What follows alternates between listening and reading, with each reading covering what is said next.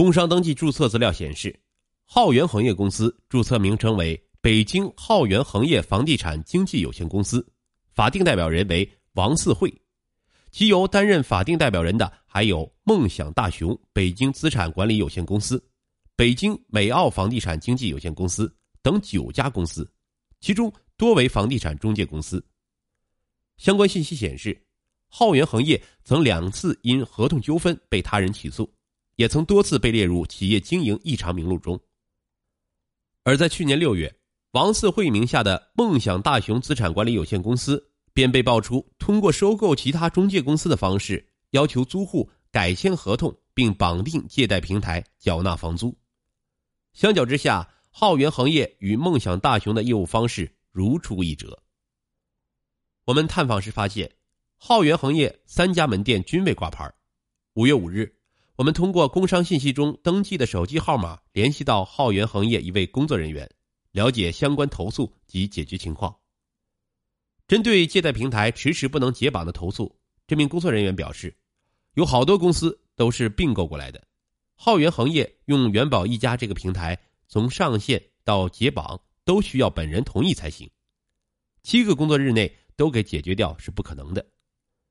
只要用户办完退房手续了，一周之内解决不了。都是我们来承担的，除非说有人不交钱就没办法了。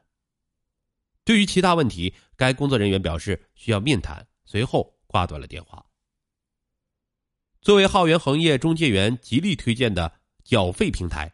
元宝一家真如他们所说的那样没有利息吗？事实并非如此。按照元宝一家工作人员的说法，无非是中介通过提高房租的方式，让租户觉得是免息了。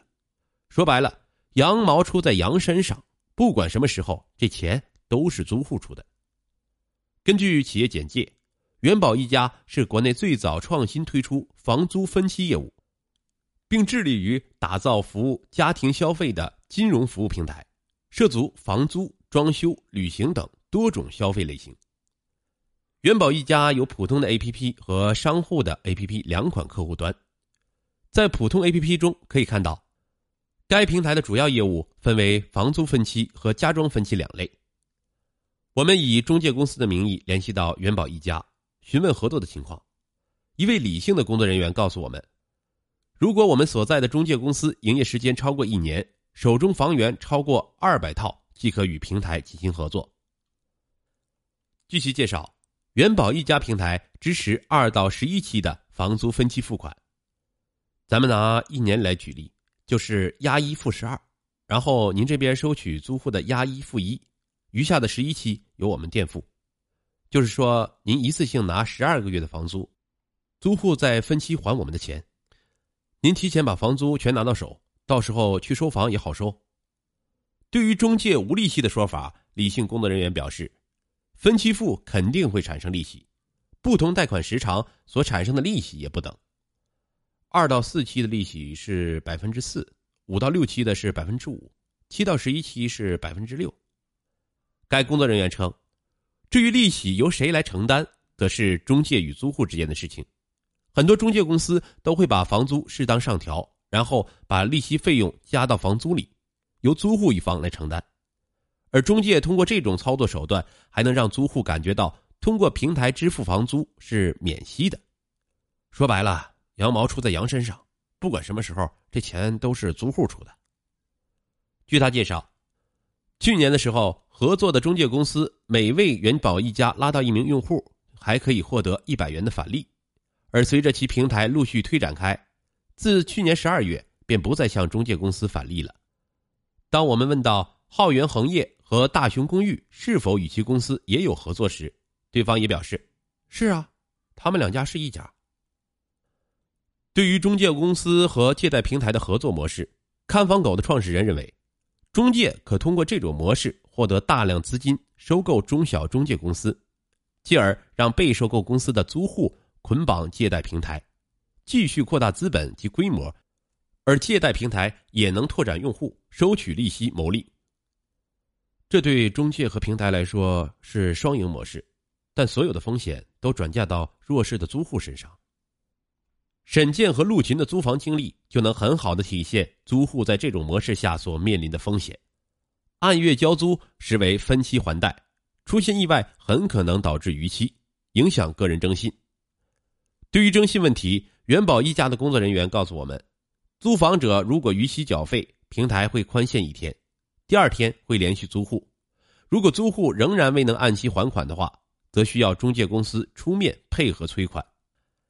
逾期前三天是没有滞纳金的，但如果到第四天还没有还款，就会有每天千分之一的利息作为滞纳金。同时，租户这个行为也会影响到他本人的征信。针对此类情况，我们致电中国银行贷款部门，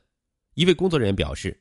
银行会根据信用记录进行综合评估。如果查询到客户在征信系统上有网络贷款未还清，一定程度上会影响贷款审批。如果客户只有一期未还，而过往信用记录良好，依然能办理贷款业务；但如果客户有两三期欠款未还，则不基本能办理贷款业务。此外，如果客户在征信系统因为网贷产生不良信用记录，会适当上浮贷款利率，同时还会影响收入还贷比。一名工作多年的中介员表示，随着网贷的兴起，借贷平台介入租房市场肯定是大趋势。目前很多中介都有合作的网贷分期平台。既然是贷款分期，至少得让租户知道这是贷款，明白相关后果及影响。